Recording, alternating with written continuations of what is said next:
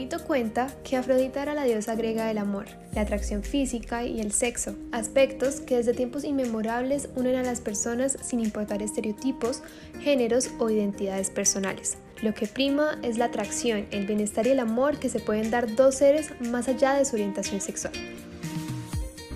Somos Alejandra Martínez y María Paula Barreto y esto es Transformación, una serie podcast acerca de la comunidad trans, sus vivencias, derechos, luchas y desafíos.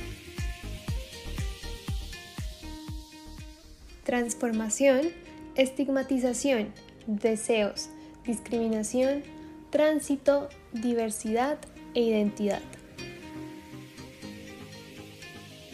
En este episodio desarrollaremos lo que es ser una persona trans en Bucaramanga, sus desafíos a nivel social y cómo desean ser vistos, vistas y vistes por la comunidad.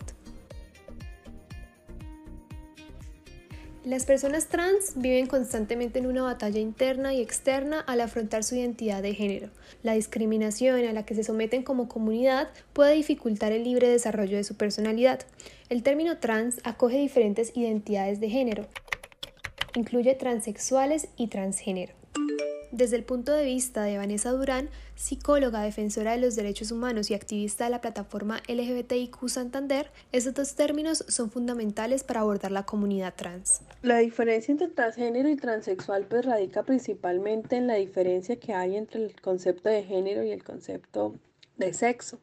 El sexo son todas aquellas características biológicas que desde el genotipo nos diferencian a hombres y a mujeres. Y el género es todos aquellos patrones de conducta, formas de vestir y modos que son asignados a un género a otro. Entonces, una persona transexual es una persona que transita de un sexo a otro. Si bien en Bucaramanga no se conocen cifras exactas de esta población, es probable que hayan cientos de personas que reafirman su identidad de género. En el capítulo de hoy hablamos con Felipe Leiva, Camila León y Victoria Fernández, quienes con orgullo nos contaron sus vivencias y su proceso de tránsito. Hola, mi nombre es Felipe Leiva. Mi nombre es Camila Alejandra León Amaya. Hola, eh, mi nombre es Victoria Fernández. Para muchos, muchas y muchos, la decisión transitar de género fue asumida en su adolescencia. Sin embargo, desde niños, casi sin saberlo, ya se sentían en el cuerpo equivocado.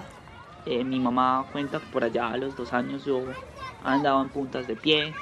Yo tengo una historia más o menos a los cinco años de un coso que compré mi mamá, no sé qué sería.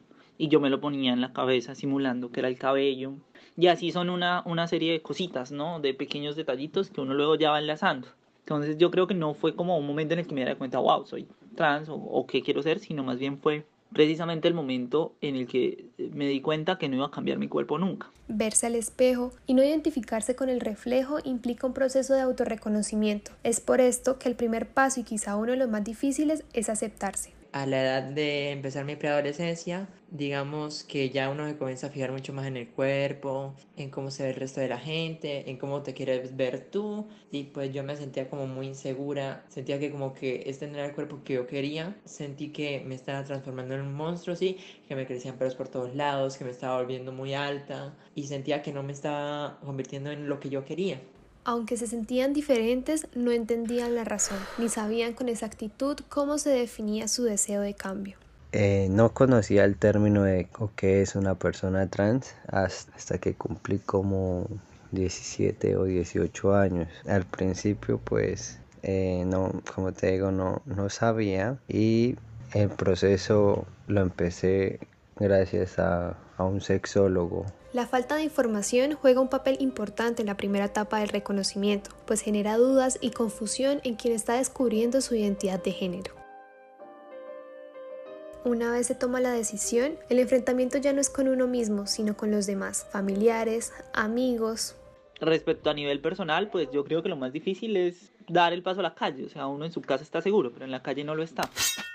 Sin embargo, para muchas, muchos y muchos, los estigmas sociales obstaculizan su transformación. Reaccionaron como de manera negativa, como ya sabes, siempre con la excusa de la religión, que eso es el diablo, eso fue en internet, alguien la violó a usted, alguien la está obligando a ser así, todo digamos basado sobre todo en la religión y en que eso no era correcto o no era normal Reafirmar su identidad de género y enfrentarse al mundo, sobre todo en una sociedad tan conservadora, resulta un paso aterrador.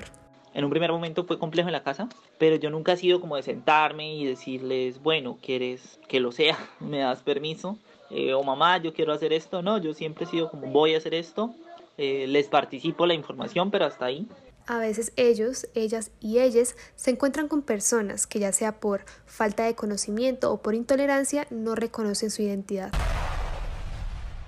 Para ellos es blanco o negro y ya, o bueno, como dicen ahora, es, rosa o azul. Entonces ya saben que físicamente me veo como un hombre y pues ya ahora me quiero llamar Felipe. Tienden a, a decirme que va, usted está loca. Así que la cosa es intencional, eh, no me desgasto. Los lugares públicos, como centros comerciales, discotecas y restaurantes, son escenarios en donde constantemente se irrespeta la diversidad de género. Me dan casi ganas de nunca ir a una tienda porque sabía que me iban a decir, hola caballero, ¿qué necesita?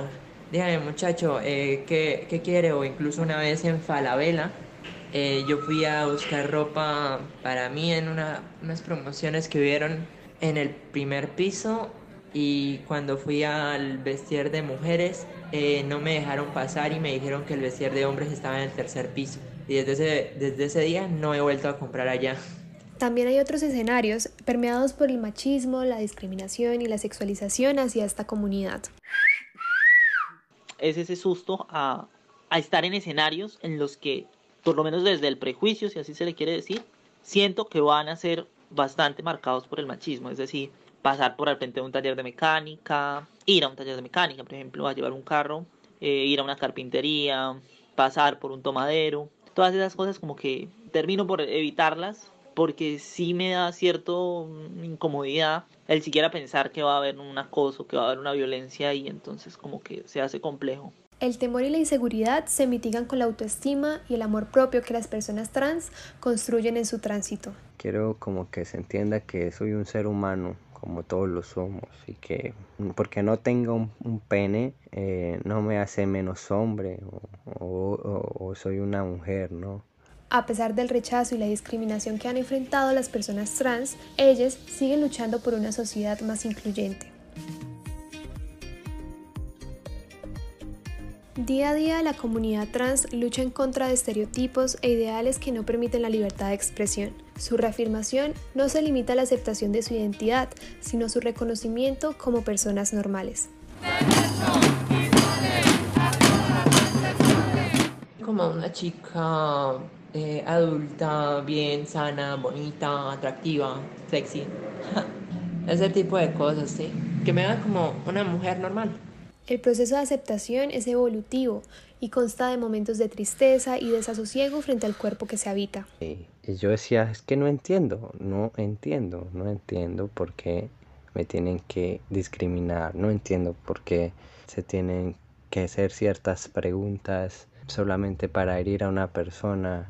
Me frustraba, claro, y yo me miraba mucho y decía, pero es que yo me siento bien así, yo no sé, yo no entiendo qué es lo que tengo que cambiar. Su apariencia física es solo uno de los aspectos de su transformación. El crecimiento a nivel personal también involucra ámbitos educativos, laborales y sobre todo sociales. Me enamora el ver y me apasiona el ver en lo que me estoy convirtiendo o en lo que me he convertido académicamente, incluso éticamente. Eh, siento que en este momento soy feliz, creo que, que estoy en esa etapa en la que ya no, no persigo nada, sino simplemente mm, voy cambiando, sí, voy voy viendo lo que me gusta, voy quitando lo que ya deja de gustarme. Es ese, ese ejercicio de prueba y error que vemos permanente en la vida. El aspecto amoroso en la comunidad trans es un territorio difícil e incluso peligroso, ya que la gente les considera traidores y traidoras de su género. Es muy difícil. Personalmente, siempre que he intentado tener una relación con un chico, como que me presento con él, hablo, vemos si tenemos algo en común o no. Y cuando llego con un chico con el que realmente siento una conexión o con la que puedo compartir al menos algo, y él quiere, digamos, dar el siguiente paso a encontrarnos o, o quiere pasar, ya sabes, algo más personal, pues obviamente le digo que soy transgénero y ahí de una o me odian porque sienten que es que los engaña o se llegan a poner agresivos porque siente que uno le sirvió como el ego. Y es que resulta triste y frustrante que en la mayoría de los casos sus relaciones sentimentales se mantienen como un secreto, ya sea por miedo o vergüenza. Mostrar tu intimidad con otra persona en un mundo en el que las personas trans eh, casi que han dejado de ocupar una posición de ser humano con dignidad y derechos para convertirse en un fetiche. Nuestros cuerpos han sido hipersexualizados, nos han llevado al campo de la fantasía, entonces creo que es una lucha permanente o un temor permanente frente a la posibilidad de encontrar un ser bueno que nos quiera. También hay otro factor y es que tenemos que ocupar un lugar oculto en la sociedad. Si ando con usted, pero no bajo el título de novios. Sí, perdona la expresión, pero sí cojo contigo, pero no salimos a la calle. Las personas trans expresan su identidad de género de maneras diferentes. Algunas personas utilizan su vestimenta, comportamientos y gestos para vivir según su identidad. En Bucaramanga y en el resto del país, la falta de aceptación pone en riesgo la integridad de esta comunidad y crea una brecha de desigualdad notoria en la sociedad.